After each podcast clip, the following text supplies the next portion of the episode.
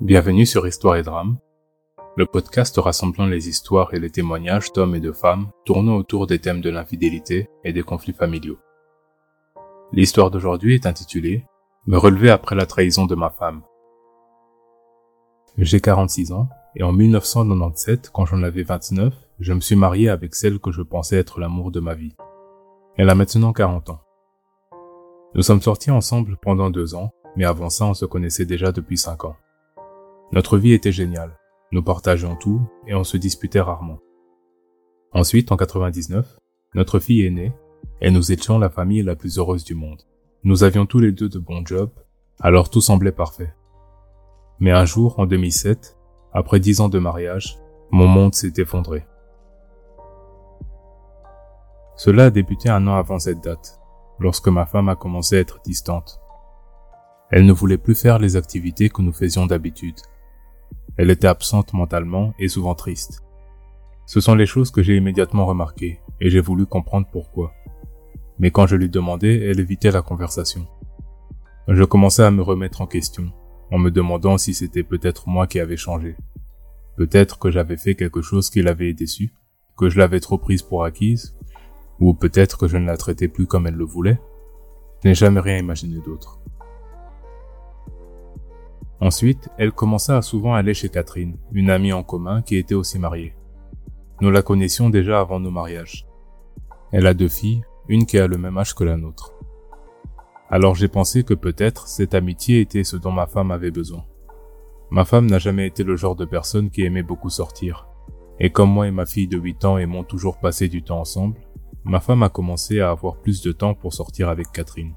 D'abord deux fois par semaine, ensuite c'était tous les jours, et c'est devenu tous les après-midi. Elle avait l'air plus heureuse, alors je l'étais aussi. Mais nos rapports sexuels ont commencé à baisser de quatre fois par semaine à une seule fois. Et même là, elle me donnait l'impression de me faire une faveur. Ça a commencé à me donner une mauvaise impression, alors j'en ai parlé avec elle. Elle était consciente que les choses avaient changé mais me disait que c'était ce dont elle avait besoin pour l'instant, et il fallait que je comprenne. Alors c'est ce que j'ai fait. J'ai essayé de comprendre et d'éviter de la pousser, même si ce changement me paraissait étrange. Un jour, lorsque ma fille et moi étions en train de faire des courses, nous avons croisé Catherine avec ses deux filles. Puisque ma femme m'a dit qu'elle était chez elle, je me suis dit qu'elles avaient eu un changement de programme. Mais quand je lui ai demandé, elle m'a répondu qu'elle ne voyait ma femme qu'une fois dans la semaine.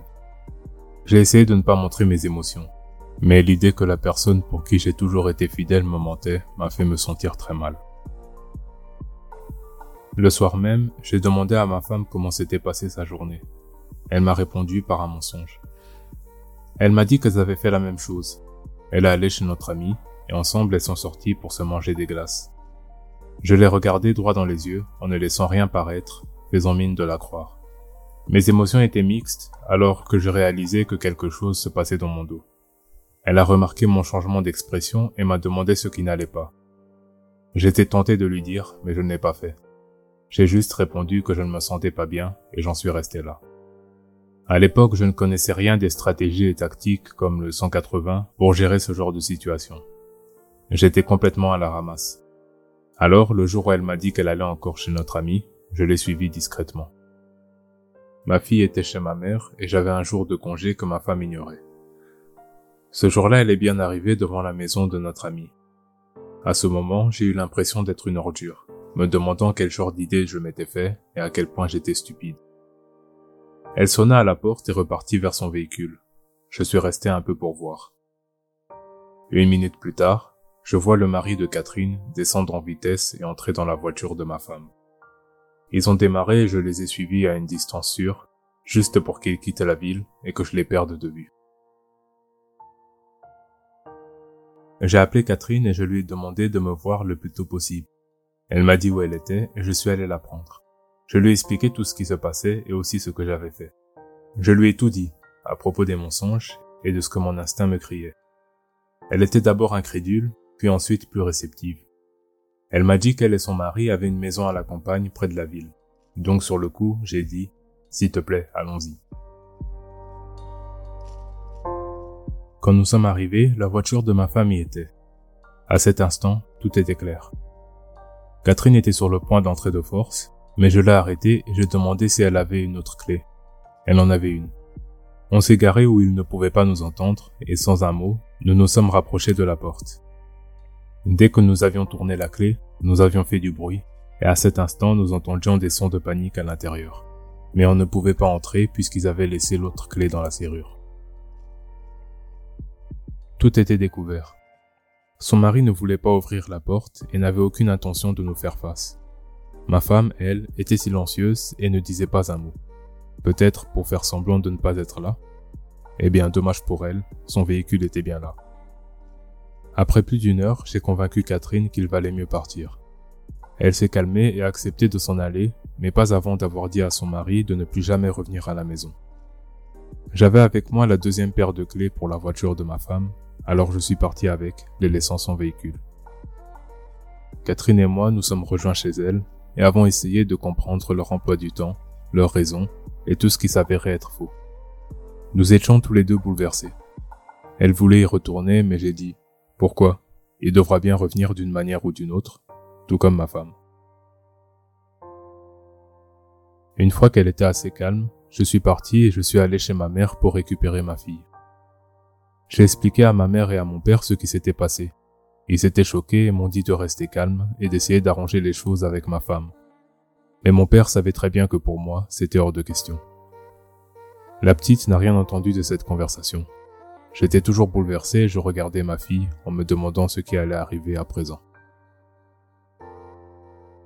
Lorsque nous sommes rentrés, ma femme n'était pas encore là. Cinq kilomètres en dehors de la ville, c'est une certaine distance à pied. Alors j'ai demandé à ma petite si elle voulait bien rester un peu chez ma sœur pour passer du temps avec ses cousins, et elle a adoré l'idée. Je lui ai dit que maman et papa avaient beaucoup de travail et qu'il fallait qu'elle y reste pendant au moins une semaine. Et elle était totalement d'accord. J'ai appelé ma sœur et j'ai conduit jusqu'à chez elle. Après lui avoir expliqué en détail ce qui s'était passé, j'ai laissé ma fille et je suis reparti. Ma femme n'était toujours pas rentrée et lorsque j'ai essayé de l'appeler une fois, son téléphone était éteint. Le mien, au contraire, commençait à être submergé par des appels et des messages d'amis qui voulaient savoir ce qui s'était passé. On dirait bien que Catherine en avait parlé autour d'elle. En attendant, j'ai eu le temps de réfléchir à quoi faire. Je savais déjà que peu importe ce qui se passait, les choses ne seraient plus jamais les mêmes. Je me suis mis à pleurer, en sachant qu'elle et moi c'était fini, et à quel point elle était stupide pour m'avoir trompé. Elle savait très bien que c'était le genre de choses que je ne pouvais pas pardonner. J'ai appelé au boulot pour dire que j'avais des problèmes, et ils m'ont donné trois jours de répit pour les régler. Alors, avec ma fille chez ma sœur et trois jours de libre, il fallait que j'agisse vite. Ce qui était sûr, c'était qu'un de nous allait devoir partir, parce que dans l'état où j'étais, j'étais incapable de vivre sous le même toit qu'elle.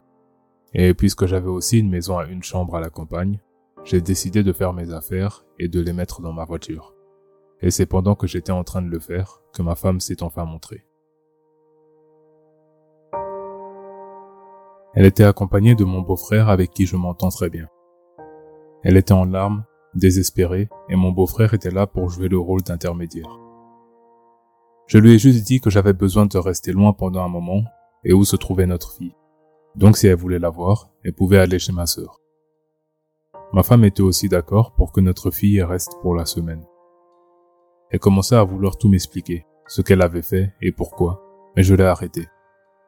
Je lui ai dit que j'avais besoin de m'en aller et qu'elle pouvait m'expliquer un autre jour quand nous serions tous un peu plus calmes. Parce qu'à ce moment-là, c'était inutile et ça allait seulement réussir à m'énerver davantage. Et mon beau-frère était du même avis. Je ne supportais pas de voir son visage et elle pouvait clairement le voir. Alors je suis parti. Le jour suivant, je suis allé à la banque et j'ai séparé toutes nos finances. Je lui ai laissé plus de la moitié de notre compte commun. Ensuite, je suis allé chez ma sœur pour passer du temps avec ma fille. Ma sœur m'a dit que ma femme était passée pendant la soirée. Elles ont discuté et elle semblait avoir beaucoup de remords. J'ai répondu à ma sœur que je ne serais jamais capable d'oublier ce qu'elle m'a fait et que je me dirigeais vers le divorce. Elle était déçue mais a fini par comprendre et m'a donné les coordonnées d'un ami avocat que j'ai appelé immédiatement et que je suis allé voir dans la même matinée. Pendant ce temps, mon téléphone était rempli de messages de ma femme. J'ai tout raconté à l'avocat et il m'a expliqué ce qui était nécessaire que je fasse. Où je vis, il y a une loi qui impose une séparation de trois ans avant que le divorce ne soit officiel. Cette période de séparation doit être notifiée par les deux parties. Alors c'était l'heure de rentrer et de commencer les démarches. Arrivé chez moi, ma femme ne ressemblait à rien. Aussitôt elle m'a vu, elle a couru me prendre dans ses bras. Je l'ai laissé faire sans bouger. Alors, elle a reculé doucement, s'est assise et m'a demandé de m'asseoir pour qu'elle puisse s'expliquer. Je lui ai dit qu'elle commence à parler et je ne l'interromprai pas. Mais il faudra qu'elle me dise toute la vérité. Et aussi que je savais déjà tout, mais j'avais besoin d'entendre sa version.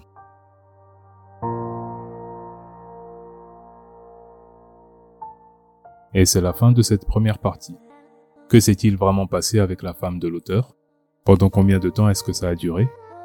À quel point est-ce que c'est grave? Pensez-vous que l'auteur va pouvoir surmonter, peut-être même pardonner la possible trahison de sa femme?